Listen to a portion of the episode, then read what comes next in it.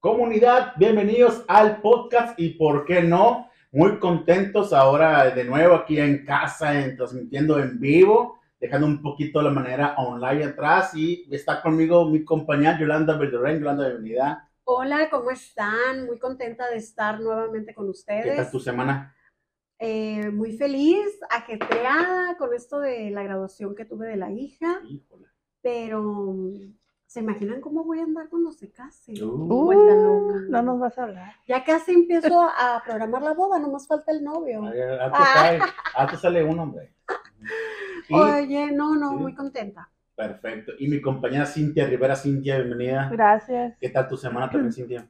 Pues también un poquito ajetreada por, por la cuestión de la que es eh, sin presentación de impuestos y así. Cierre de año, me imagino todo eso. Todavía no, Sí, pero sí. ay, no. Estos impuestos, qué bárbaro. Maldito sea Sat. Pero, y bueno, ya, bienvenidos, la bienvenida pues, al podcast. Hoy tenemos un tema que la verdad, como Cintia fue la que nos sugirió, eh, nos- es un tema muy importante porque sí, todos vamos, de alguna manera todos vamos para allá, ¿no? No hay que sacar la vuelta, pese a que esas generaciones, pues, sea lo que tienen miedo es envejecer. Sí. Pero pues el tiempo es canijo y no perdona. Hoy vamos a hablar acerca de la tercera edad. ¿Estamos listos para llegar a la tercera edad? Estoy investigando un poquito, datos del INEGI dicen que alrededor entre un 11-14% más o menos es la población nacional de gente de arriba de 60 años. Se considera tercera edad a partir de los 60, pero después de los 60 están también clasificados. De 60 a 75 son los adultos mayores jóvenes, por así decirlo. De 75, no, de 60 a 70 años son los adultos jóvenes, adultos mayores jóvenes. De 71 a 78, casi en los 80, son los adultos mayores adultos, allá adultos. De los 80 hasta que la muerte los alcance y salen adelante, ya son los adultos mayores longevos, le llaman, son los longevos.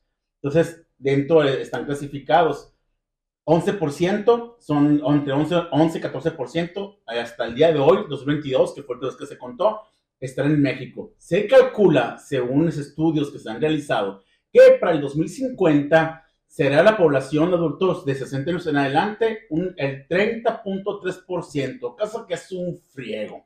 Aquí en México, donde antes se decía que México era un país joven, no sé si recuerdan que escuchaban que México era el país de los jóvenes, ¿no? Ujú. Pues ya, eso ya es Ya, discurso, ya, ya quedó en el discurso. Hoy México está encaminado a ser un país de personas de más de 60 años. ¿Por qué? Porque hoy la gente de alguna manera se está cuidando mejor, en más medicina, mejor alimentación, etc. Mi pregunta es el millón. ¿Estamos listos para llegar a esa edad? no. Cintia, ¿tú cómo lo ves? Mm, No, yo creo que no. ¿Planeas tú tu futuro para, para esa Eh, edad? ¿Tienes algo previsto para tus 60 y más? mm, no, no, la verdad no. La verdad, Yolanda, no. ¿tú cómo lo ves? Pues creo que siempre no soy la persona ideal para dar consejos. Creo que Eh. ninguno de los tres. Porque yo conozco personas que están así como de mi edad eh, y gastan muy poco, están ahorrando, estando previniendo, Ujú. eh, se están preparando, pero eh, yo me estoy preparando, pero un poco, porque digo, ¿y si no llego? O si me enfermo y después no puedo viajar. O si no como esto que ahora mismo puedo comer porque me enfermé de algo y, Ujú. y me lo prohíben o algo. Entonces, eh, creo que existe algo que se llama presente, pues es un regalo que nos Sí. da la vida y es ahora mismo. Y vivo mucho el presente. Eh, claro, sin ser irresponsable, porque no quiero ser una carga para mi hija. Ajá. Ajá, eh, sí estamos tomando medidas preventivas, pero no exageradamente. Yo creo que con llevar, tal vez no el tren de vida que estamos acostumbrados ahora, a esta edad, o el, o el gasta-gasta de ahora, o así, pero creo que ya cuando estás en la tercera edad, pues ya no sales tanto que a galerías, ya no necesitas tantas cosas, porque ya tu vida tal vez ya transcurre en pantuflas y pijamas y en tu casa y ver la tele. Entonces, hace poco hice un ejercicio, se van a reír de mí. A. ¿Cómo viviría si ya estuviera, haz de cuenta, en la tercera Ajá. edad? Entonces Sin salir, dije, ¿no? ajá, sin salir. Entonces, tal vez voy a comer otras cosas, estás eliminando las salidas a comer con amigos, eh, los que beben, pues ya no van a beber. Entonces, a mí que no me falten los libros, que no me falte el Netflix, por ejemplo. Eh, no digo el cable porque no, No lo veo ocupas, mucho ¿no? Cable, ajá, el internet. Mm, y creo que sí bajan mucho los gastos. Sí puedes vivir con mucho menos. Entonces, Pues no yo sé. lo, en lo que puedo a- ahorita sí que prevenir, eh, bueno, que estoy previniendo, es en la cuestión del dinero del retiro. Una obsesión que se me ha hecho. Ah, ok, Pues tengo una, un, este, tengo un ahorro de plan para, plan para el retiro. Sí. Ese, cada mes me están este, descontando en automático una cantidad. Y este, porque como ya me tocó a mí la ley 97, Mm. entonces ya lo que tenga yo ahorrado, o sea, Eso pues, es, y eso es punto. y punto.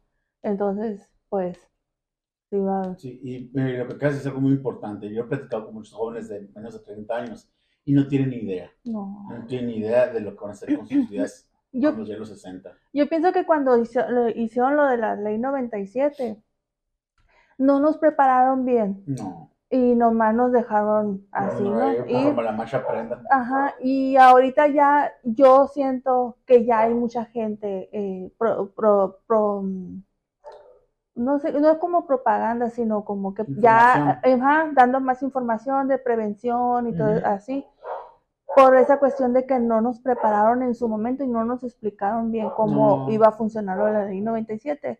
Lo único que estaba previniendo el gobierno, pues que no, porque todavía hay gente que, que es de la ley 73 y que pues ellos suponían que su, lo máximo que iban a vivir 75 años, Sí. pero oh, surprise, o sea, Ajá. Se la se la están- vida. sí, pues entonces Sí. es por, es por eso que ya des- hicieron, y yo, eh, lo partieron en la ley 97 y Sí. pues ahí es donde ya nos pasaron a, a molar. Sí, es lo que, eh, pues, lo, lo que acabas de decir, o sea, nadie se esperaba, ah, antes yo me acuerdo que los 70 ya se tocó el corrido, Sí. pero ¿qué es lo que pasa? Vemos a gente de 70 años toda productiva, Sí. todavía trabajando, todavía fuertes, Ujú. y todavía haciendo, laborando, entonces, pues, ¿qué pasa? Pues, ¿qué vas a hacer con ese, con ese dinero? Tienes, tienes que ir a pensionarlos, y pues los que no tenemos, los que estamos bajo esa nueva ley, por así decirlo, pues es lo que te tocó en el, en el Afore, y Ujú. tienes que checar tus, los, los, los ¿Estás de cuenta? Ajá, tus estados de cuenta, que eh, comparando a Forex, cuánto te da esa, cuánto te da la otra, Ujú. cómo te va incrementando la cuenta y todo eso. Tienes que estar listo para eso. Y también igual, porque yo tengo ya tengo 45 años y yo estoy pensando también en un proyecto de vida, ya sé que me voy como de 50. estoy igual leyendo un proyecto de vida porque lo que menos quiero es llegar a jubilado, ya sin trabajar y que ya decir, ¿y ahora qué hago? ¿De qué vivo? Ujú. No, es- a mí me paniquea todo eso. Pues veo, veo muchos jóvenes que están bien relax. Como que no, o sea, como que ellos creen que esto subió durante 30 años. Exacto.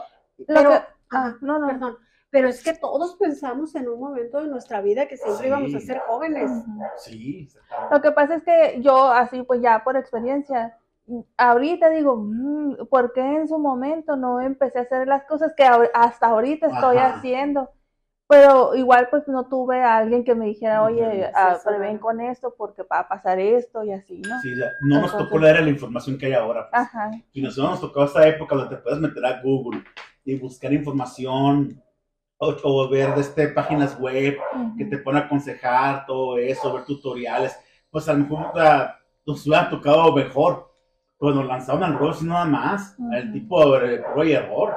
Y Yo- hasta ahorita estamos, estamos aprendiendo. Y yo, onda. y yo pienso que, eh, que también ahorita hay mucho adulto mayor porque en- ya los jóvenes ya no quieren tener hijos. O sea, ya es- ellos están así más por el lado de que mm, eh, mejor no uno solo Ajá. o la pareja y ya. Y prefieren tener gatos o perros y así. Ajá. Entonces, pues ya eh, es cuando eh, dicen que ya se va a acabar lo el, el mundo, pues no, el mundo en realidad pues no se va a acabar. Yo creo que ya se acabó, ¿no? Ah. No nos hemos dado cuenta. Oye, pero fíjate que en este momento que estamos hablando de, de los, los adultos mayores y que este podcast engloba muchas eh, facetas de los adultos mayores, eh, yo quiero aprovechar este podcast, pues, de alguna manera para quejarme. Porque es bien triste que una mujer, por ejemplo, así tan divina como yo, con tanta, eh, este cúmulo de experiencia, profesionalmente hablando, eh, por ejemplo, yo apliqué para una institución que amo y adoro y no fui elegida a regresar a un puesto. Eh, porque la persona que me entrevistó eh, consideró que, que todo lo que yo sé ya está obsoleto, Sí. ya, ya pasó. Es verdad considerando que cuando esta persona nació, yo ya había salido de la escuela. Entonces, pero tenemos la oportunidad de estarnos actualizando cada día de que hay tutoriales, de que puedes seguir, eh, puedes inscribirte en línea, puedes hacer diplomados, eh, puedes irte, puedes ir sumando los conocimientos que vas necesitando. Y en muchas ocasiones, todos esos conocimientos que has obtenido sobre la marcha, de acuerdo a tus necesidades, que te van formando, eh, más toda eh, tu, tu experiencia y todo, Y pues te tus hacen ganas. única. Tu pasión, tu entrega, el compromiso. Pero es que también yo creo que es algo como cultural, ¿no? Porque, por ejemplo, creo yo que en lo que es la parte en eh, Asia, en Japón, en. Corea, a los, a los adultos mayores se les tiene un Sí, cierto respeto todavía, pero acá en México pues No. como que no la tanto. cultura del temor a ser viejo. O sea, Sí. creemos que todo lo que es viejo ya no sirve. Simplemente en las culturas, en los indígenas, vaya, el patriarca era el más viejo. O sea, Sí. el sabio del pueblo era el más viejo. más El, que viejo. todos recurrían era el más viejo. Hoy no. O sea, hoy el más viejo no, no sirve. Y de verdad, eh, algo que menciona Yolanda, que es cierto, da pena, la verdad, da pena cómo hay adultos mayores trabajando, de, empaqueta- de empaquetando en las tiendas, Es- este, que, que están trabajando.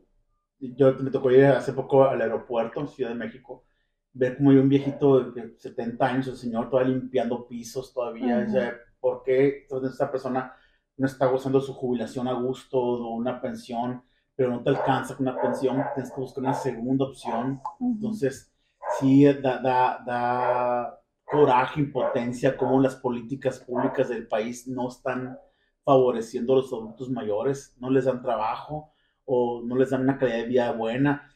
Estamos envejeciendo como país, debe de haber hospitales con especialidades geriátricas, fisioterapias para adultos mayores. Siempre que me veo un doctor, un estudiante doctor que dice, ando diciendo que voy a estudiar, Geriatría, les digo, bola, geriatría, porque van para allá, Ujú. o sea, todo para allá, todo lo que sea adulto mayor, geriatría, fisioterapia, eso es el área medicinal, porque Ujú. va indicado, va todo para allá. Tienen incluso guarderías para adultos mayores, se van a tener que, que informar, así como hay para bebés, va a haber también guarderías para adultos mayores, Ajá. eso es, es un hecho, ¿no? Sí, fíjate que el, hace, hace como un año estuve, estuve platicando con un amigo al, al respecto de eso. Dijo, hay que buscar una comunidad de, así como, como hay en Estados Unidos, que el- por ejemplo ya ellos llegan ya a cierta edad, se jubilan, se retiran y en lugar de seguir en sus casas, se van a casas de retiro, que es como una colonia, pero ya no más de pura gen- de pensionados. Digo, aquí, creo que aquí en México no hay. No, no se usa. Y anduve buscando siempre y no, no. Si no. bien te va, vas a un asilo, Sí, ya te va. eh, a una casa, a una casa hogar, Ujú. que de verdad que, como dicen ustedes, es el puente por el que todos vamos a pasar con el favor de Dios. Ujú. Y hacemos caso omiso, no, no nos queremos comprometer, no queremos saber cómo están. No.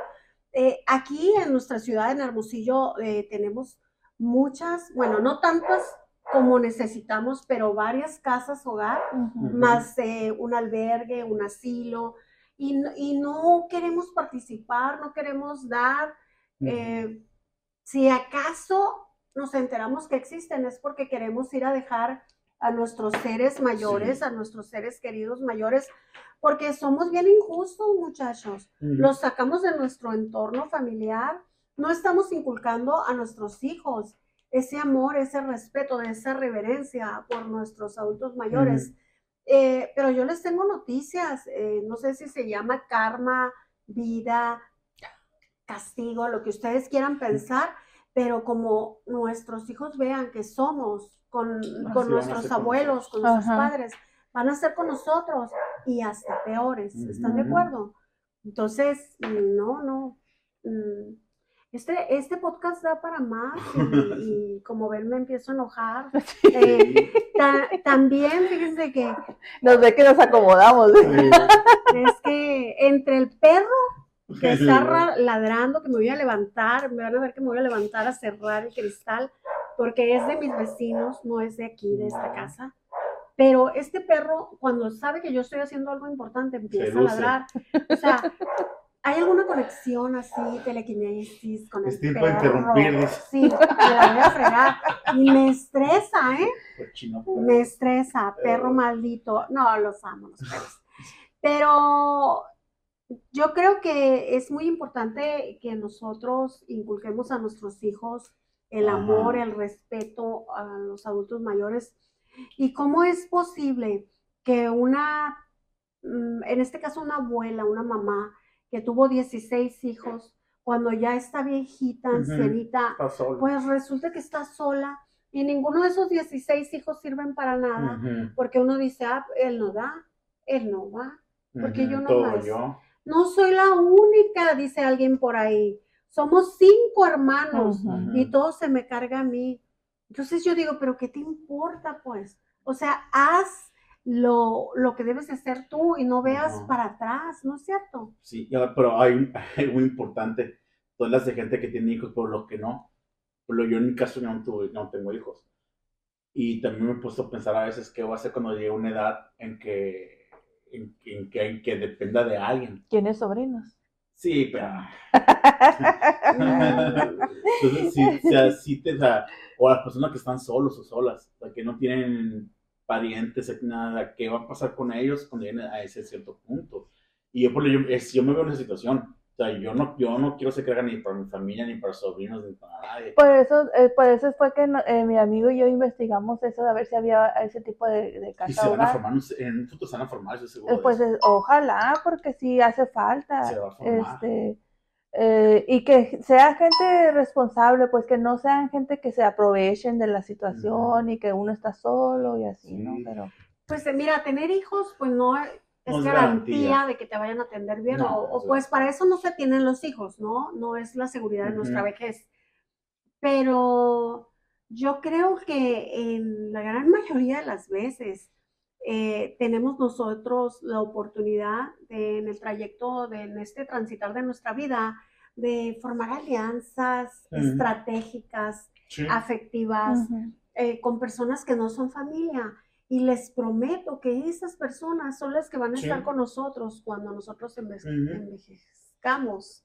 Eh, porque con los hijos, pues no se sabe. Yo tengo No. una hija y, y a veces la veo tan, eh, Tan voy, a, ella. voy a decir empoderada.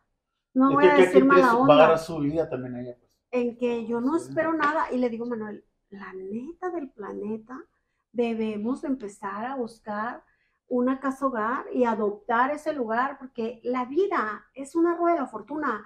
Ahorita estamos acá, luego acá, Sí. luego acá, luego tienes, luego no tienes y luego no tienes nada.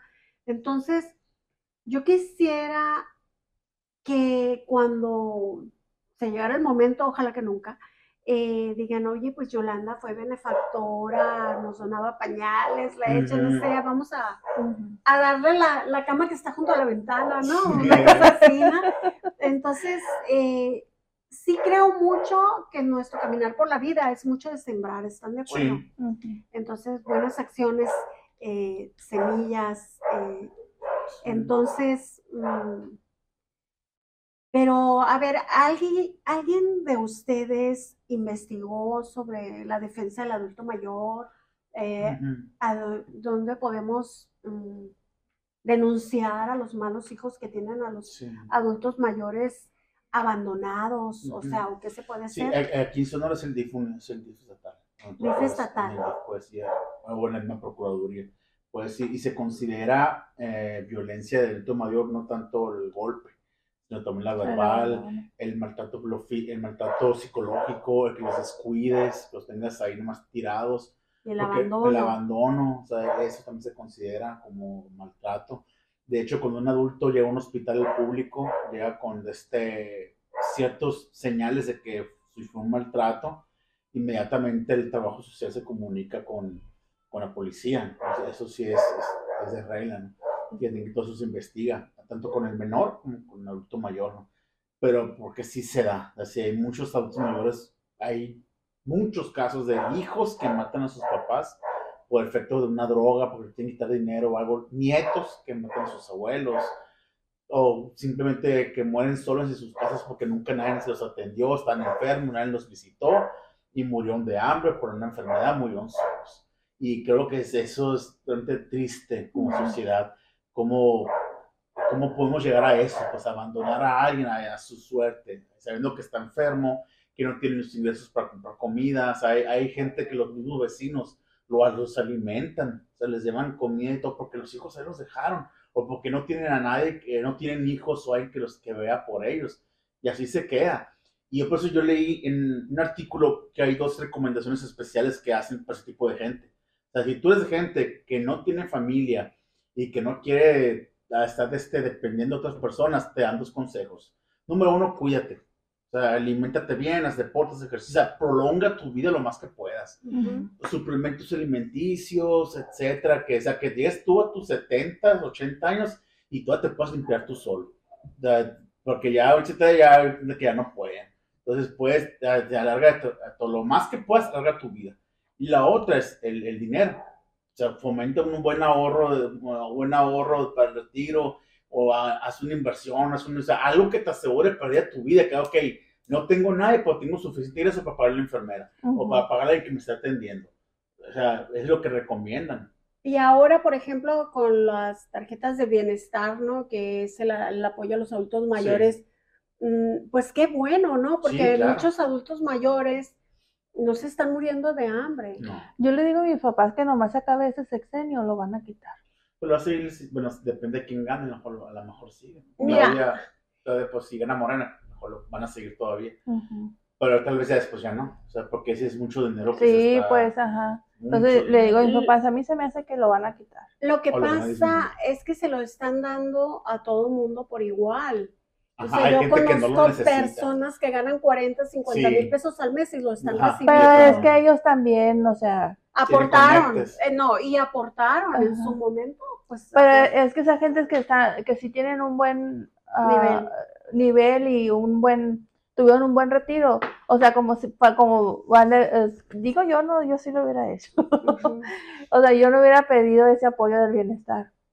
Porque al final de cuentas eh, yo ya tengo, entonces pues se supone que, ajá, se supone, Eh, yo he, me he tomado la libertad de interrogar a estas personas y decir cómo estás pidiéndolo si tienes ese nivel de vida tan alto. Eh, pero dicen, es que yo ya aporté, yo ya pagué mis impuestos, yo ya trabajé muchos años, me, me toca, nunca me dieron nada. Es así como un coraje con, Sí, con pero el todo- tipo, tipo de gobierno, no te daban nada. Entonces, sí, sí, te quedas así como impactado. Sí, sí, a gente también, gente que no ocupa ni un peso y, y sin embargo van por su pensión cada mes, ¿no? cada bimestre. Mi, Pero, ma- mi mami era muy feliz cuando lo recibía. Sí, Era muy feliz y... Pero pues siempre piensas que le toque a alguien que sí lo esté necesitando, ¿verdad?